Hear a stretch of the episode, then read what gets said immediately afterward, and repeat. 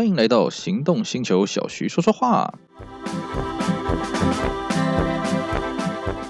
各位好，我是小徐 Celsius，今天来跟各位聊一聊租停车位的要诀。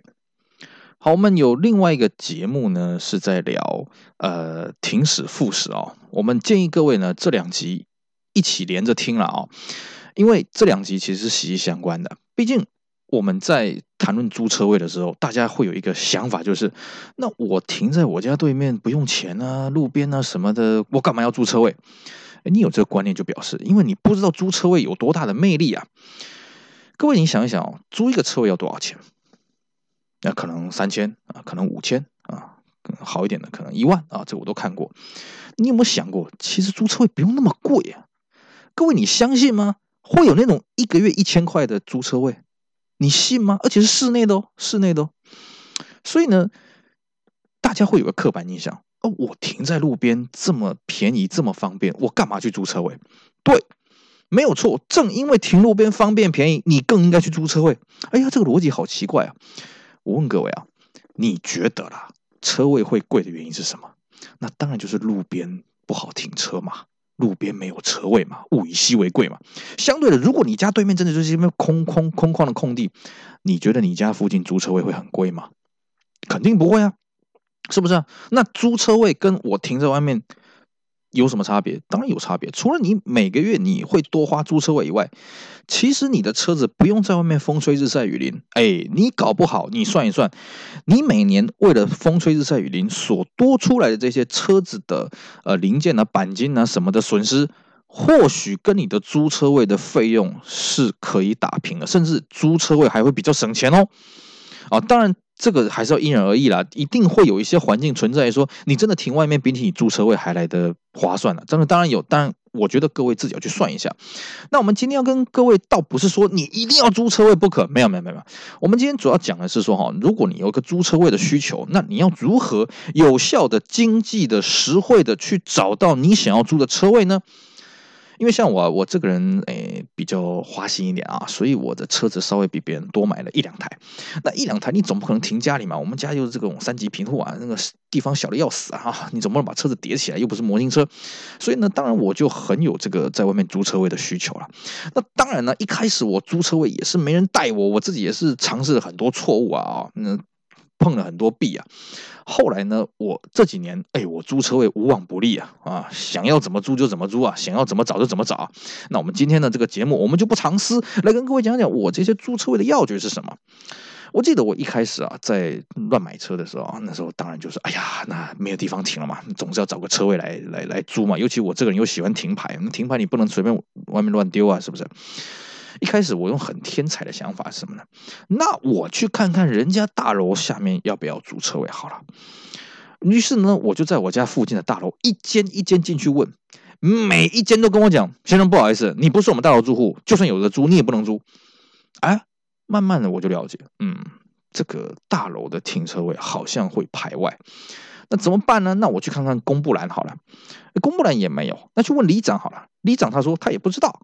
啊，反正你就路边停车就好了嘛，啊，路边给他收费，那晚上不收费嘛，你就白天开车上班嘛，晚上就给他停在那边嘛。我怎么跟这个里长讲什么停驶什么的，听不懂，算了，鸡同鸭讲，怎么办呢？最后我们还是回到网络上了。各位，你会觉得那要租车位要去什么网络呢？你去 FB 吗？找不到。你去信义房屋吗？找不到。你去露天拍卖吗？找不到。你去雅虎拍卖吗？找不到。我跟各位讲，只有一个地方有。那个地方叫做五九一啊，这个我真的没有尝试啊。你要去租车位，包括我现在租车位，我都是靠五九一。五九一那边它有一个车位出租的专栏，但是不一定你每次都会找到这个连接，所以非常简单啊，你就打 Google 搜寻五九一空格车位出租，这样就好了，保证你连得进去啊。手机也是一样啊，连得进去。那租车位有个诀窍，你要勤奋。我跟各位讲啊。正常来讲，你从五九一上面，你要找到一个你觉得合适的、价格合理、位置合理的租车位，不好意思，半年。这半年来讲，你要怎么办呢？天天上去，真的没有没没有别的秘诀，哎，勤能补拙，就这样，天天上去，你天天上去看，天天上去浏览，那一看到有吸引的，马上去过插过去跟他下个定什么的。我跟各位讲啊，这个租车位啊，它是远远的供过于求，呃，供不应求的。真的合理价格的停车位，你说哎，没有五九一上面很多啊，那你愿意多花钱，我我不我不在乎啊。哦，第一个你要记得要上网去找车位，那再来呢，我们就要跟各位讲一讲，那你如何判断这个车位是合适于你的？首先啊，我们刚刚一开始开头跟各位讲的，很多大楼他会告诉你，住户以外的人不能停，你不是住户不能停，所以你首先要去考量到说。这个大楼是不是有这样的规定？因为有很多住户其实自己也不知道自己大楼有这样的规定，他根本不知道。好，那如果有这个规定的话，那你要跟住户协调清楚，这个管委会守卫会不会刁难？是不是你要放一张停车证在你车上？那有些大楼为了方便起见呢，他会用 eTag 辨识，他会用车牌辨识系统。那如果你像我一样，是因为哎，养了外面养了小老婆太多的话呢，那你就要特别注意了。为什么？因为我们很有可能会存在一个需求是，我们要车换车。我今天一台 A 车，我要换到 B 车停的这个位置上面去。如果今天你是采用 eTag，你是采用车牌辨识的话，不好意思，他绝对不会让你进去的。所以这个部分你要去纳入考量。再来一个是什么呢？如果你租在大楼的地下室呢，你要小心。我会跟各位建议，如果你是玩老车的，你最好不要租在那种什么太豪华、太新的那种大楼，不管它多便宜。为什么呢？因为通常那种豪宅等级的那种饭店式公寓等级的那种啊，他会要求你，你车子不能底盘有滴任何的油。你说老车这种事情难免嘛？不好意思，不让你停就不让你停。我之前还发生过，我一个车友他停在超级豪豪宅下面，然后呢，哎。管理员第二天就过来上班，啊，先生不好意思啊，你那个车子有在滴油啊。根据我们管委会决议啊，你这个车子不能停这儿。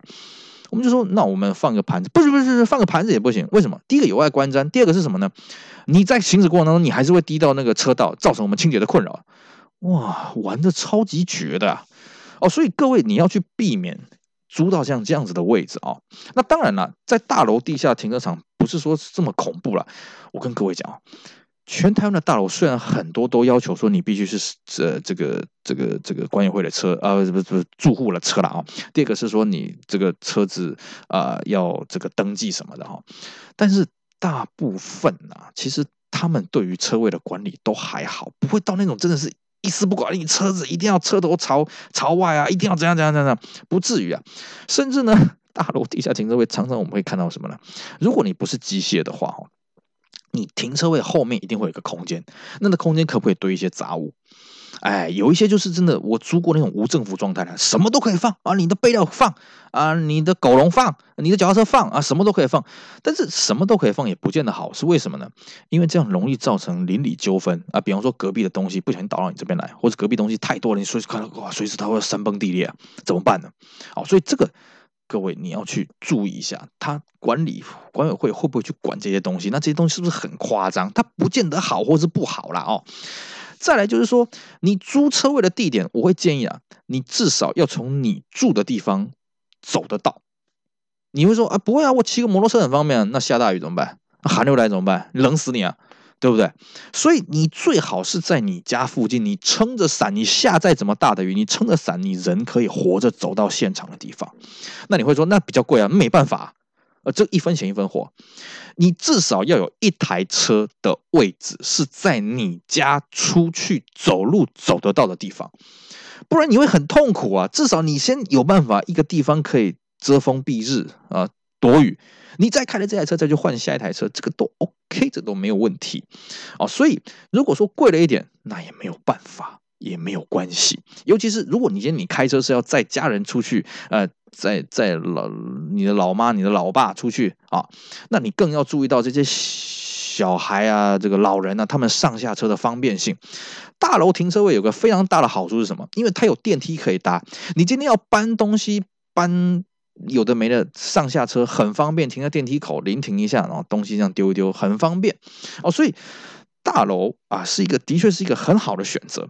但是呢，有些人会说，可是我我这个大楼它规定很多啊，我隔壁的大楼它一定要住户，它一定要怎么样怎么样。好了，你如果真的租不到的话，那就退而求其次嘛，对不对？我们是说，你优先选择是你走路走得到的地方。如果真的没有办法租到这样位置，那你也只好骑个机车。坐个公车过去啊，像很多台北市的居民会把车子停到那个什么疏洪道啊什么的没。但是相对的，你今天你停在室外呢，你自己就要注意了。像你在停在水门那种地方，OK，你要注意是个台风天啊，什么水位暴涨的时候，你的车子会不会被冲走啊？你的车子这个停放地点是不是有些猫猫狗狗啊，喜欢爬上爬下，会不会鸟大便啊？什么，这个都很重要。再来就是什么，你今天停在大楼地下停车位，那是私人车位，那个是固定车位的。你如果停到的是。空旷的这这种停车场，不管它是停车场建筑还是呃它是这个呃整个空地的话，那你就要考量到你的位置是不是固定的啊？像台北市有很多这种国小地下停车场，它是呃临停跟这个月租是混在一起，当然月租它有一个上限啊。可是像我以前住景美啊，我们那景美国小的地下停车场，它就是因为在景美夜市的方便，所以。你在夜市人多的时候，你要进去，你也要跟着排队，你也要跟着傻傻的排队。如果说你急着要回家干什么呢？那你就要自己要考虑一下了，你是不是有这个美国时间跟这些民众一起慢慢排队，一起慢慢挤进去了啊？这是一个。那再来就是呢，呃，你的费用的问题啊，好，像。我们说，在这个离你家越近的，不管是大楼也好，或是平面的，或是公有停车场什么也好哈，这个费用当然相对会贵。而且呢，像有些公有停车场，它可能每个月要定期抽签。现在我看呐，哦，这些要定期抽签的这些车位是都还好，还算人性了。以前真的是要去排队裹着棉被三天三夜的啊，现在大概都是上网登记，直接上网随机抽签的了啊。现在大概都人性很多了啊，所以。这个停车位如何去续啊？这个你一定要去注意啊！再来就是什么呢？如果你为了省钱，尤其在大都会地区，你会租到这个机械停车位。机械停车位它肯定会比平面停车位来的便宜，对。可是呢，机械停车位会有很多问题啊。首先第一个，来，你是在哪一个位置的？你是在上层、中层还是在下层的？啊，第二个就是说，那你的上层、你的下层又是谁？有没有一些天兵天将啊？像我我自自己就遇过了。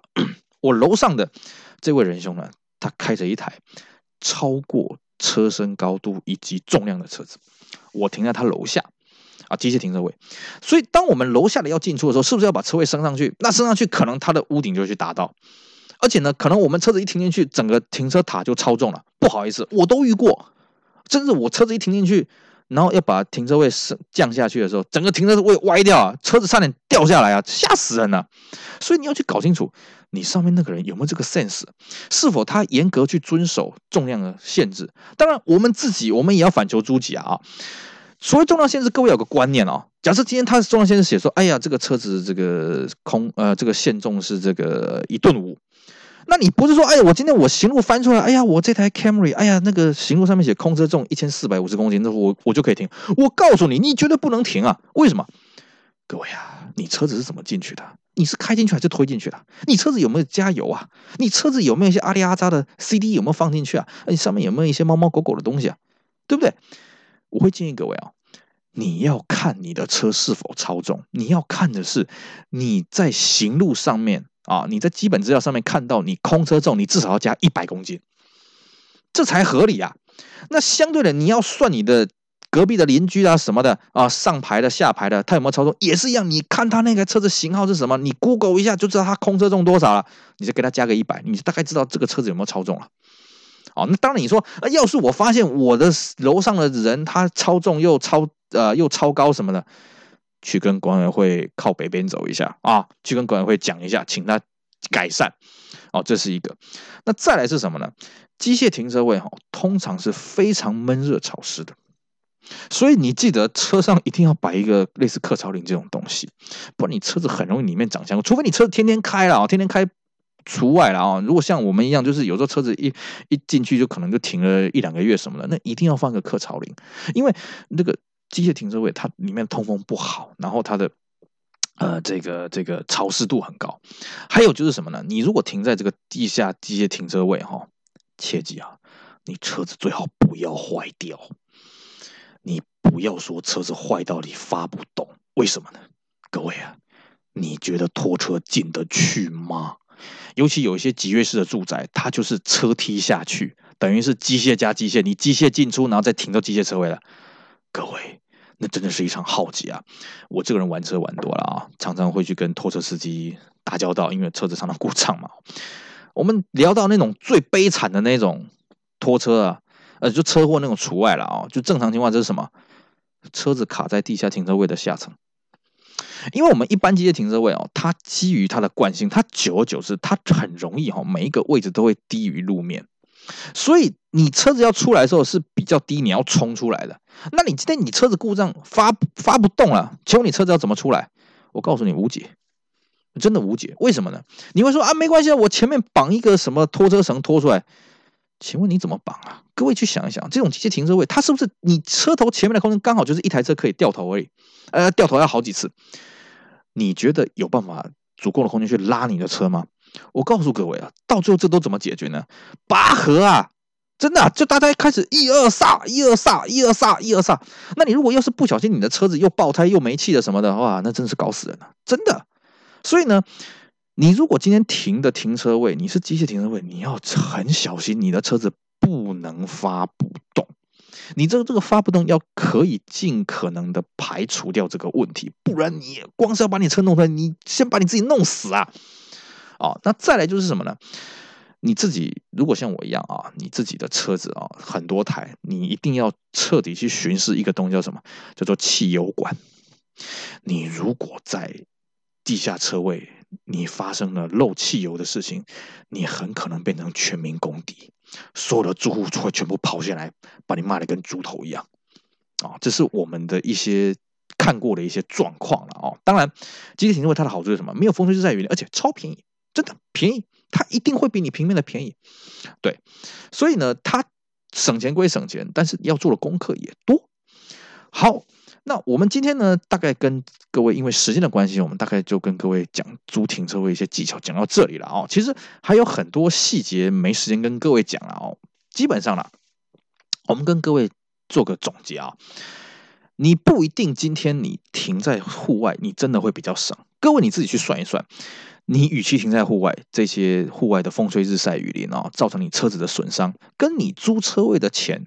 不见得划不来，而且你租车位，你可以车子停牌、停驶、止税，啊，但是呢，你租车位的时候，记住，第一个不要离你家太远啊，最好是你撑伞走得到，免得你下大雨、台风天你要用车，你人人先半条命去了啊。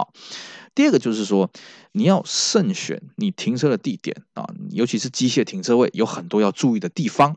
那么要如何有效率的找到停车位呢？你可以像我一样夸父追日，去附近的大楼挨家挨户问，但是通常大楼都会要求你是住户才可以租。所以我跟各位建议就是什么？就五九一，你去五九一上面慢慢看，而且是真的是要有耐心，天天看。我们平均车友啊，我自己在内，都是在上面要找半年以上的时间才会找到合适的。地点的呃合理的这个停车位啊，当然了，如果你急着有停车位需求的话，你就是不要管那么多，你看到哪里有位置就先租了，慢慢的骑驴找马，慢慢这样换过去了，也是个不错的选择。好，以上就是我们今天的节目，希望对各位呢租停车位有正面积极的帮助。我是小徐 Celsius，非常感谢你的收听，那也请继续支持我们行动星球其他 Podcast 的精彩优质的节目，我们下回再见，拜拜。